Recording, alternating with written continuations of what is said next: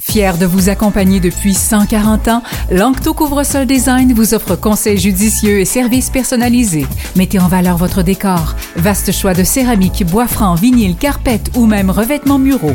Lancto Couvre-sol Design à Longueuil et Saint-Isidore. Un seul nom, deux emplacements pour vous servir. LanctoCSD.com. Cette chronique économie sociale vous est présentée par La Ruche, leader en financement participatif au Québec. Financez votre projet ou votre idée sans vous endetter grâce à laruchequebec.com. David Miljour, directeur au pôle de l'économie sociale de l'agglomération de Longueuil. Bonjour. Bon matin, Charles. Mangeais-tu à l'école quand tu étais petit, toi? Euh, j'ai eu une période que oui. Tu as été petit dans ta vie. ça paraît pas comme ça, mais oui. puis une autre période que ma mère, elle, me recevait à la maison. OK. C'est un peu de ben ça qu'on parle ce, matin, en fait, de, de comment dire, de, il y a de plus en plus d'enfants, je pense une majorité d'enfants mangent à l'école depuis, ça a bien changé, la vie a bien changé, une majorité d'enfants mangent à l'école, mais on ne peut réaménager nos écoles à cet égard pour les accueillir. Effectivement, parce que il y a peu de gens qui savent. Il y a peut-être que même des parents qui euh, envoient euh, souvent euh, des lunchs de qualité à l'école ou qui bénéficient du service traiteur offert par l'école, qui parfois peut être quand même assez onéreux là, pour un repas pour le dîner. Et on s'est aperçu que le service de garde avec nourriture est réellement un programme pour le plus riche des pauvres, mentionne justement plusieurs experts. Les élèves sont privilégiés ou les parents peuvent payer. Et euh, sous la plume, la plume d'Hélène Archambault du Journal de Montréal, on se rend compte qu'il y a beaucoup d'élèves québécois ne mangent pas à leur faim à l'école, ont carrément rien à se mettre sous la dent. Et c'est une inquiétante réalité qui s'accentue avec la hausse faramineuse du panier d'épicerie les boîtes à lunch sont pas aussi pleines qu'avant. Et ce, même pas juste dans les secteurs défavorisés dont on dit l'IMSE, l'indice socio-économique du milieu, euh, de 8, 9 ou 10, mais aussi dans des milieux où l'indice euh, est vraiment comme très bon ou très avantageux. Je peux te donner des exemples de ce qu'on constate dans, dans les dîners euh, à l'école. Des tartines au ketchup, des sandwichs au beurre, des restants froids de McDo, même s'il n'y a pas de micro-ondes dans les écoles qui sont maintenant accessibles depuis la pandémie, une tranche de pain pliée en deux avec une tranche de ballonné au centre, sandwich de la vieille, euh, déjà croqué, qui passe sa journée dans le casier De la veille, pas de la vieille, de la veille. De la veille, exact. Pour le Je m'excuse. Euh, j'ai fait un, petit, euh, lapsus. Croquette de poulet froid dans une boîte à lunch sale, ah, pas enveloppée. Euh, sandwich de la viande. Euh, donc, on a vraiment là réellement une problématique. on rigole, mais on rit pas. Non, vraiment pas. Il y a quelque chose de terrible dans tout ça. Ben oui, parce que surtout, beaucoup d'études montrent que euh, veiller à la santé et au développement cognitif des élèves puis des enfants, ça, ça passe par des repas sains et équilibrés et qui soient adéquats pour l'enfant. Donc, s'il a faim sur les bancs d'école, il n'apprendra pas optimalement. ça vient ensemble, ça. Hein? Totalement. Et euh, je te dirais que pour plusieurs, il est grand temps qu'il y ait un programme universel de dîner dans les écoles, comme on voit dans tous les pays du G7. En fait, on est le seul pays au Canada qui n'a pas ce programme-là parmi le G7. Et ça permettrait d'assurer que nos enfants mangent un repas, une collation saine par jour. Actuellement, le, ministère de l'Éducation paye des collations, parfois des berlingots de lait, mais l'aide varie beaucoup d'une école à l'autre. Puis du côté des organismes qui nourrissent des milliers d'élèves à faible coût, la pression est plus forte que jamais. Donc, on parle vraiment des petits déjeuners du Québec, mais on parle aussi du programme Cantine pour tous, qui est vraiment génial. Parce que Cantine pour tous va venir voir une entreprise d'économie sociale qui fait de la transformation alimentaire, puis va lui demander avec l'aide nutritionniste de faire des repas qui vont payer un certain montant, mais que quand les parents vont avoir accès à ça dans des écoles ciblées, le, repas préparé chaud, livré chaud à l'école est 1 dollar. Et euh, sur le territoire, dans l'agglo, ben, tu as, les cuisiniers différents euh, qui le font. Ils ont cinq écoles actives et Chantal Pagé nous mentionne, euh, la directrice des cuisines différents, que c'est vraiment une, fourniture de repas dans les écoles qui suggère des solutions importantes. Et il pourrait avoir aussi des enjeux parce que c'est cool d'avoir des repas chauds euh, pour les dîners à l'école, mais qu'en est-il de ceux qui retournent à la maison? Un peu comme ton intro quand tu me demandais si j'ai déjà dîné à la maison.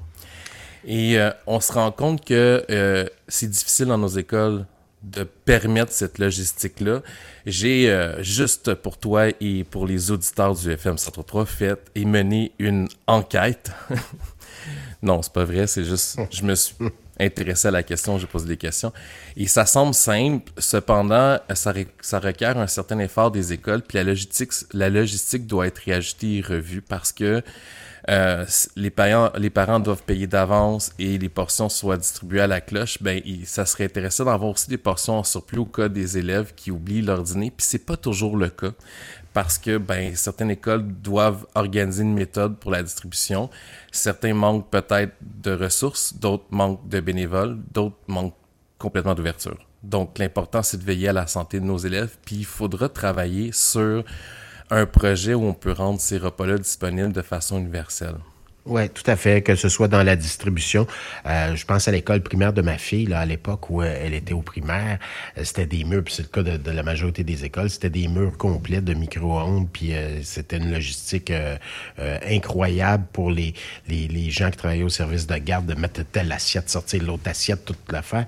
Je pense qu'il y aurait lieu de se poser des questions. Évidemment, dans une période où peut-être notre système de l'éducation manque d'amour, mais il, il y aurait lieu de se poser des questions. Comment faire en sorte que nos enfants puissent bien manger.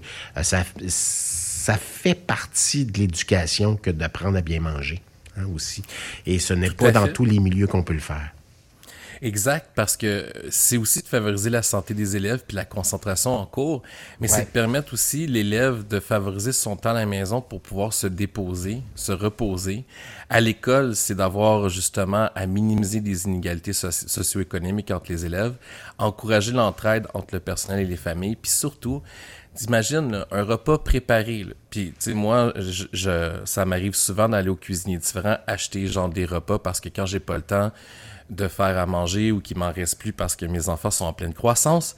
Le lendemain, j'en fais dégeler un, puis je, le mets dans leur thermos, puis j'en mange et c'est très bon, c'est de qualité. Cinq repas, donc un par jour, 5 dollars.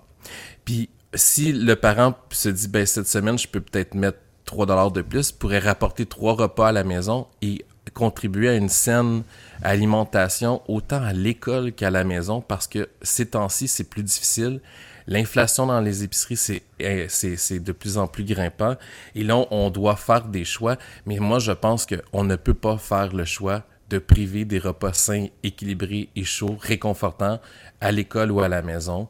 Euh, parce que ça va du développement de notre future société. Ce sera nos, nos futurs décideurs, ce sera nos futurs entrepreneurs, ce sera nos futurs euh, qui vont, euh, les gens qui vont orienter notre prochaine société, puis qui va prendre soin de nous quand un jour nous on se retrouve, on sera. Oui, on parlait, on, on, parle de restructuration du système de, de l'éducation, si tu permets en terminant, mais je l'ai dit à plusieurs reprises à ce micro, mais bon, ça fait un bout de temps que j'ai pas parlé de ça, mais restructuration de tout ce qui est service de garde. Hein, quand ça a été implanté il y a quelques années cette affaire-là, euh, fallait, ça, ça, ça s'est fait très très vite, et je pense qu'il y aurait restructuration à faire. On fait oui. Euh, l'école, c'est peut-être pas le rôle de l'école que de faire en sorte que les gens, les enfants mangent, j'en conviens. Je comprends très bien les gens qui pourraient dire ça, mais peut-être euh, avec un système de service de, euh, de garde repensé euh, et avec des structures, puis avec peut-être des endroits mieux préparés pour accueillir nos jeunes, peut-être que ça, la piste de solution est là. là. Une Totalement. du service de garde. Tout à fait. Puis je pense que le ministre euh, de l'Éducation se doit de se pencher là-dessus plutôt que de parler de toilettes genrées ou non genrées en Abitibi. Et je pense que à la veille de, possiblement une grève générale, parce qu'on voit 95% là, des, des syndicats ont voté euh, en faveur du Front commun, euh, d'une une grève générale, je pense que ce serait important aussi que, parce que je, soutiens euh, vraiment le personnel de tout le personnel scolaire, parce que faut faut euh, prendre soin de ceux qui prennent soin de nos enfants, puis ça passe par des excellentes conditions de travail puis des demandes. Mais je pense que ce serait intéressant aussi d'intégrer dans les demandes euh, pour euh, les conditions de travail, mais aussi les demandes des syndicats, de dire, ben, pouvons-nous penser à, rendre efficace et optimal l'apprentissage de, nos enfants? Et, comme tu le dis, revisiter, réviser, réformer le, système de service de garde pourrait être un bon bonne étape, une première marche justement pour travailler sur ça. Voilà, nos enfants méritent mieux qu'un raccoin entre les heures de classe. Ah, c'est ben, clair. Voilà. Ben, écoute, on se reparle la semaine prochaine. Avec plaisir. Merci Charles. David Bonne Miljo. semaine. Bonne semaine à toi. On rappelle David, euh, donc, est directeur au pôle de l'économie sociale de l'agglomération de Longueuil.